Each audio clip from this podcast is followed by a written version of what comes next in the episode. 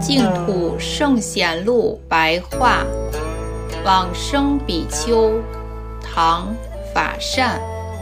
法善，不清楚他的出身。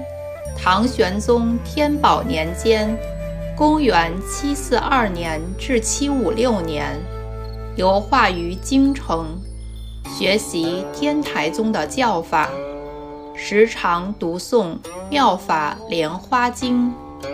他所居住的地方，水瓶常常自动地充满净水。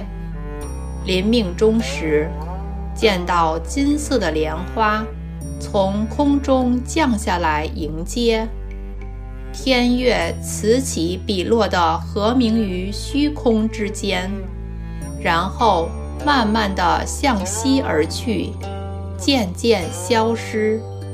出自。佛祖统计。